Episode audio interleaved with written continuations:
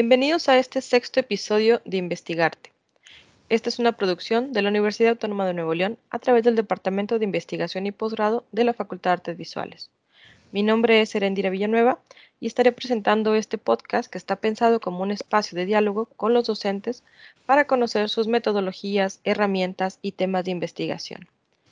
En este sexto episodio estamos con el doctor Mario Alberto Méndez Ramírez, quien es docente de la facultad, es licenciado en Ciencias de la Comunicación con especialidad en Publicidad, maestría en Artes con especialidad en Difusión Cultural y es doctor en Artes por la Universidad de Barcelona.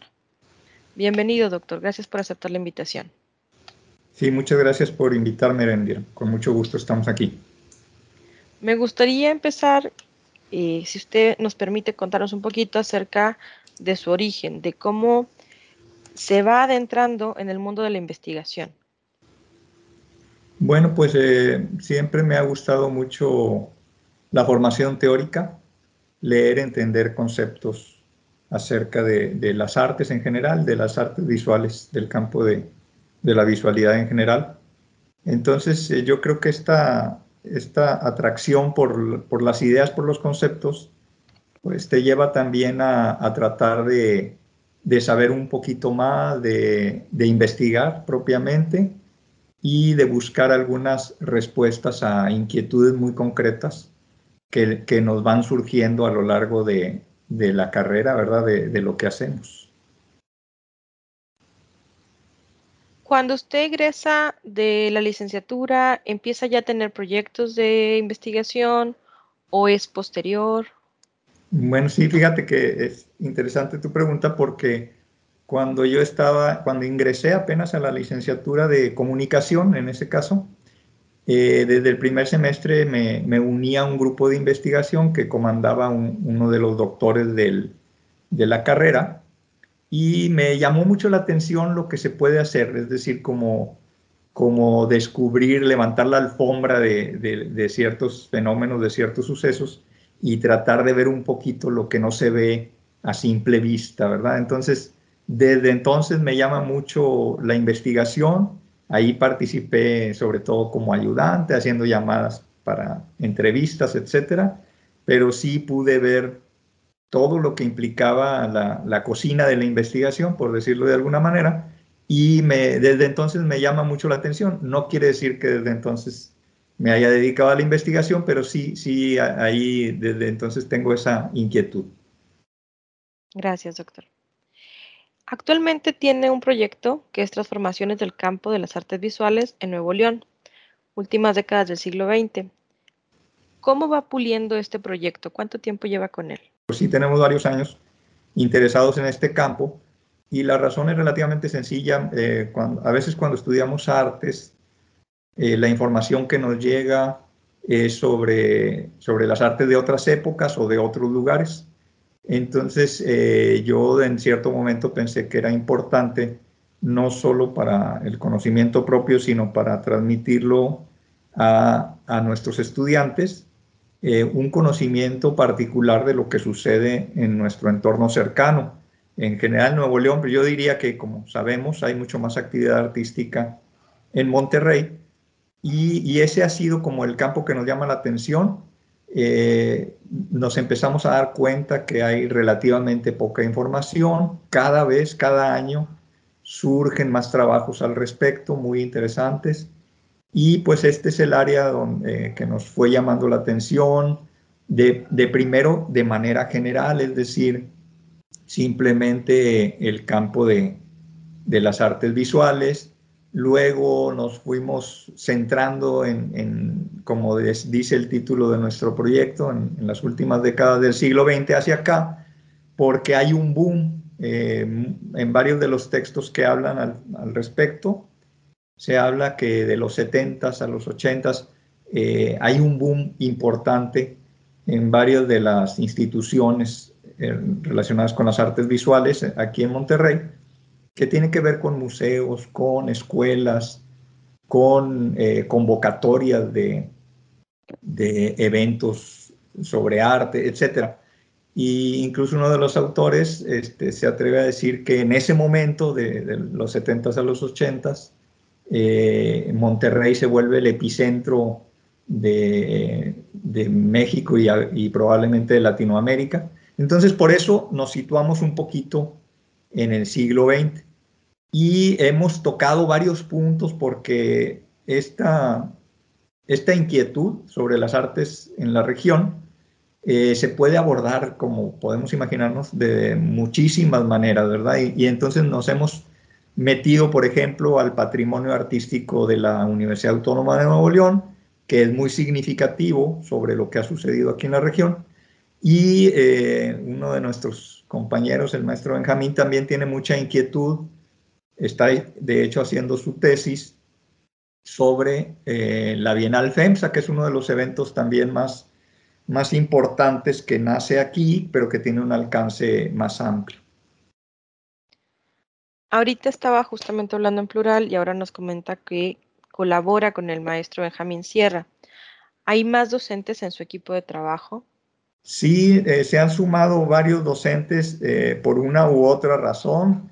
Eh, nos acompaña también Alma Lilia Méndez, ella también muy centrada en, en, el estudio del patrimonio artístico de la universidad y en particular también de la Facultad de Artes Visuales, porque también, como, como sabemos, es donde se concentra una parte importante del patrimonio de la universidad.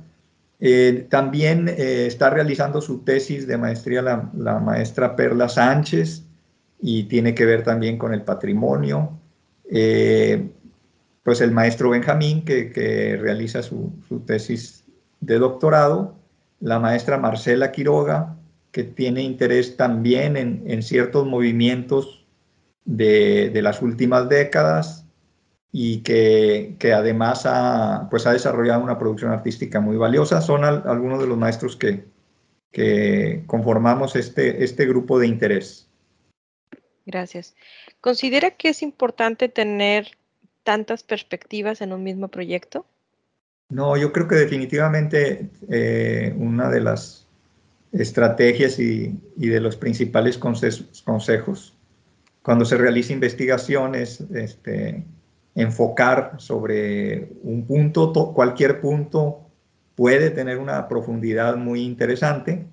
Aquí probablemente es eh, porque cada uno de los que he nombrado eh, tiene otras inquietudes, eh, no solo en el grupo de investigación, sino como profesores o como estudiantes de algún posgrado. Y entonces ahí a veces el, el posgrado en el que participan pues marca ciertas características y, tiene que diversificar ahí un poco el, planteamiento. También muchas veces en los estudios de posgrado eh, se te pide que, hagas eh, tú mismo, ¿verdad?, ciertos desarrollos, entonces también eh, de esa manera algunos de nuestros colaboradores pues demarcan o, establecen un, campo, digamos, parecido, pero con ciertas diferencias, pues para, para que sea válido como tesis personal. Hay, seguramente hay muchas otras razones de que, de que no ha habido suficiente enfoque, eh, pero sí, definitivamente creo que lo ideal es enfocar, este, acotar lo más que se puede un objeto de estudio. ¿Cómo ha sido su trabajo para aterrizarlo en el aula? ¿De qué manera ha contribuido a su quehacer como docente? Bueno, yo eh, sí siempre trato de expresar esta idea de, la importancia de conocer el contexto cercano con relación a, nuestra disciplina. Eh, no siempre las, unidades de aprendizaje que, imparto se prestan para, para platicar los, logros que tenemos en, este en este estudio en particular, pero sí, en la medida de lo posible, yo intento eh, abrir esa inquietud desde cualquier perspectiva y desde cualquier unidad de aprendizaje, abrir la inquietud de que es importante conocer el contexto cercano, eh, de que las prácticas artísticas visuales son muy diversas, son muy plurales y que vale la pena conocer cuál es la especificidad de las que, las que tenemos aquí a, nuestro alrededor, de los artistas, de las instituciones que existen, de la complejidad política, económica eh, de, la producción que se hace localmente. De hecho, muchos de los textos que hablan eh, sobre las artes regionales, muchos de ellos tocan el aspecto político-económico de las artes de la región. Al momento que tienen toda esta investigación, evidentemente hay diferentes salidas, desde una ponencia, publicaciones, demás. Para usted, ¿cuál ha sido como la más afortunada, la que le hace sentir más orgulloso? Pues en, pláticas, eh, como muchas veces nos invitan, eh, también esto sucede mucho en lo académico, que nos invitan eh, a ciertos eventos con cierta temática, entonces tampoco es tan fácil hablar directamente de, los avances de la investigación porque a veces la temática del evento te solicita tratar otros temas. Eh, yo creo que, aunque no sea una salida formal, sí el, incluir lo, que, lo poco que vamos conociendo sobre las artes en la región, en la manera de entender el arte y tratarlo de transmitir en las aulas, creo que es eh, lo, que más creemos valioso, aun cuando no presentemos propiamente nuestra investigación, el entendimiento que uno logra al, estudiar los fenómenos locales, eh, sí puede permear las ideas generales sobre las artes y es lo que intentamos eh, dejar en el aula. Bien. Algunos otros de los compañeros que han estado aquí nos comentan que parte de este proceso de la investigación es el poder hacer vinculación con pares de la misma universidad o de otras instituciones y que de alguna manera el tener temas no iguales pero sí cercanos les permite alimentar sus proyectos. ¿Ha tenido esa oportunidad, doctor? ¿Tiene contacto con otras universidades? Sí, es, es muy eh, valioso e interesante el, estudio regional de una cultura. Y entonces, aunque tengamos vínculos con, otras regiones, la idea, eh, los métodos, las intenciones de abordar los diferentes estudios regionales creo que sí nos retroalimentan, eh, pues sabemos que, esto sucede en muchos lugares de México y de, otras partes de Latinoamérica con, quienes tengo también mucho contacto y seguramente en otras partes del mundo. Entonces, eh, creo que lo que se comparte sobre todo es el, interés por, por, dar a conocer, por visibilizar eh, la, región, las diferentes regiones que muchas veces el, estudio de las artes, como se venía dando sobre todo en, la modernidad, eh, se basaba mucho o, centraba mucho eh, las, las, ideas y los artistas y las, los movimientos, pues como sabemos, en los centros geopolíticos.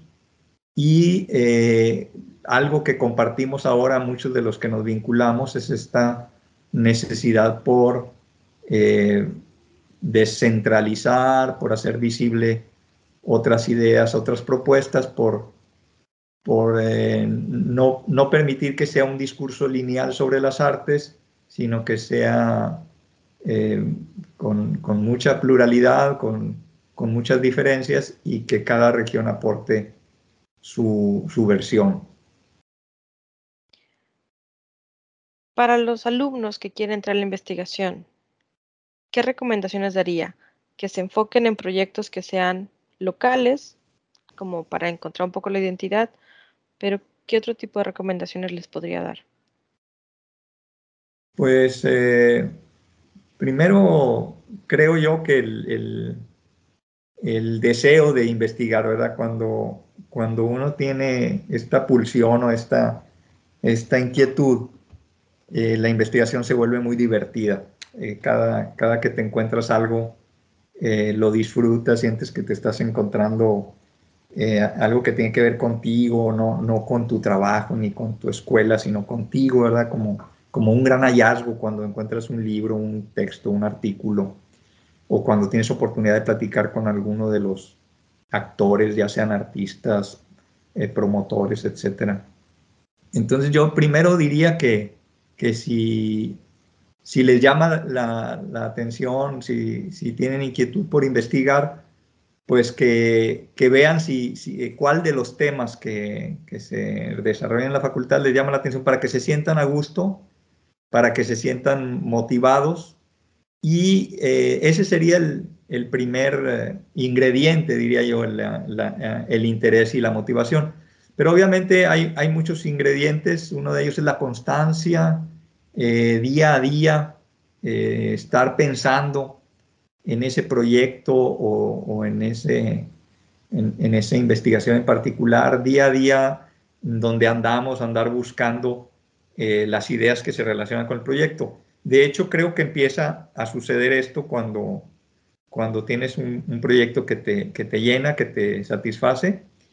Eh, empieza a suceder que, muchas de las cosas que ves incluso en tu vida cotidiana, las empiezas a vincular o relacionar con, el trabajo de investigación que estás haciendo. Entonces, pues creo yo sobre todo eso, que tener interés en el tema, ser muy constantes, muy, muy constantes y eh, no, no seguir tantas recetas metodológicas. Sí, obviamente existen buenas guías metodológicas, pero también pensar que, que la forma de investigar puede tener mucho que ver con, con la forma en que somos cada uno de nosotros este, entonces también eso, eh, ir construyendo en diálogo con las metodologías un, propio camino sobre cómo trabajar.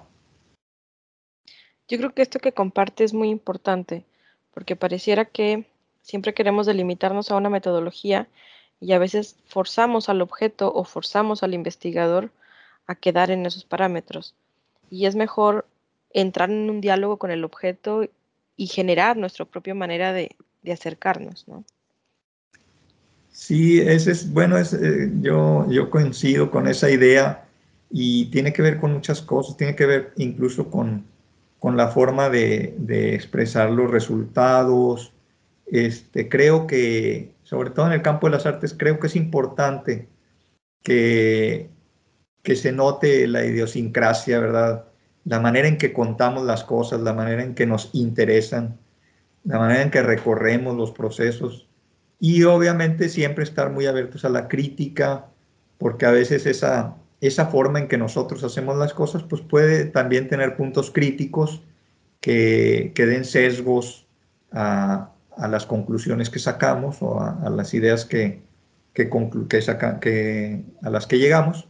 Entonces sí, sí buscar nuestras propias formas, pero también siempre estar muy atentos a, los comentarios críticos para irlas mejorando cada vez más. Doctor, para ir cerrando un poquito, el alumno que esté interesado en cursar las estancias con ustedes, ¿qué habilidades va a adquirir en ese proceso? ¿En qué fases del proyecto están o qué tipo de actividades son las que solicitan? Bueno, en, en, las, en años anteriores, en semestres anteriores, han colaborado con los otros alumnos muy valiosos y lo primero que, que, pienso yo y creo que todos los, los, colabora, los que colaboramos en esto es que hay que permitir hacer. En, a, los, a muchos alumnos que hemos tenido, algunos alumnos que hemos tenido, incluso los invitamos a, a empezar a hacer un, un, un ensayo y, le, los presionamos un poco para que en ese ensayo surja su, punto de vista. Eh, es decir, no solo buscamos el dato duro, sino la interpretación de, lo que nos hallamos. Y eso es lo que les pedimos muchas veces a los estudiantes. Eh, como, como hay diferentes perfiles cognitivos y de trabajo, eh, hay estudiantes que son muy, muy hábiles para la búsqueda de información, entonces también son muy valiosos porque a veces eh, nosotros profesores no tenemos esa misma habilidad. Hay, hay estudiantes muy hábiles para organizar información, es otra gran, gran habilidad. Y, también para, para, filtrar muchas veces, ahora que tenemos tanto acceso a, a, tanta y tanta información, es importante saber filtrar qué es lo que, lo que se parece, lo que queda con lo que estamos haciendo. Entonces, pues son, son muchas las habilidades que se pueden aprovechar, diría yo, en, en, casi cualquier proyecto de investigación. La búsqueda es importante, la organización y sistematización, el filtro de la información y luego, eh, ¿por qué no? Aquellos que tengan la capacidad de, de, producir nuevas ideas o nuevos conceptos con base en la información que se tiene, pues eso ya redondea mucho el perfil de, un posible o futuro investigador, creo yo. Entonces, en realidad, los llevan de la mano, o sea, les brindan el objeto de estudio, pero los llevan de la mano para que ellos puedan generar su propio proceso a partir del objeto en común. Son un enriquecimiento completo. Sí, intentamos ver, bueno, eh, en lo personal yo, yo, creo mucho en esta diversidad de, formas de, conocer y de, y de ser. Entonces, lo, primero que intentamos es ver eh, qué, disfruta haciendo el, estudiante, eh, para qué tiene más habilidad. Y claro que es bueno complementar las habilidades también, pero sí intentamos que, se sienta cómodo con, con su forma de ser, porque diríamos que casi cualquier forma de ser eh, aporta algo a una investigación. El que es muy, muy libre, muy creativo, aporta mucho estos vínculos que, que no se les ocurren a cualquiera, ¿verdad? El, el, que es muy sistemático, muy ordenado, es valiosísimo porque es tan, tan importante organizar información, este, filtrarla, etc. Entonces procuramos eso, eh, entender a, cada uno de los participantes y eh, explotar de la mejor manera eh, sus propias habilidades. Y de alguna manera intentamos también complementar con algunas cosas que, que son valiosas como la disciplina, como la constancia, sobre todo. Pues muchísimas gracias, doctor. Creo que su estancia es muy enriquecedora para los alumnos porque tienen la opción de realmente generar un proyecto, ¿no? O sea, de vivir todas las etapas y esta libertad de encontrar sus propias metodologías y de estar acompañados. Qué mejor que eso. Yo te agradezco mucho la oportunidad de platicar de esto, Erendira, y ojalá que nuestros estudiantes les llame la atención y con mucho gusto estamos aquí para, para recibirlos. Igualmente, abrimos la invitación, si me lo permite el doctor, que si no son alumnos de estancias de investigación, pero que tienen interés genuino en acercarte a estas líneas, pues seguramente pueden hablar con el doctor Mario o con la maestra Alma Lilia y encontrar un poquito de eco de sus intereses. Agradecemos por escucharnos, esperamos que haya sido de su interés. Por favor, sigan revisando las demás opciones para las estancias y esperemos que estos podcasts estén brindándoles una perspectiva más completa de lo que pueden esperar para sus próximas investigaciones. Les recordamos que este programa es una producción de la Facultad de Artes Visuales a través del apoyo de la doctora Verónica Delgado, directora de la facultad. Gracias, doctor. Gracias a todos. Gracias a ti, Erendir. Y a la facultad de la doctora Verónica. Muchas gracias.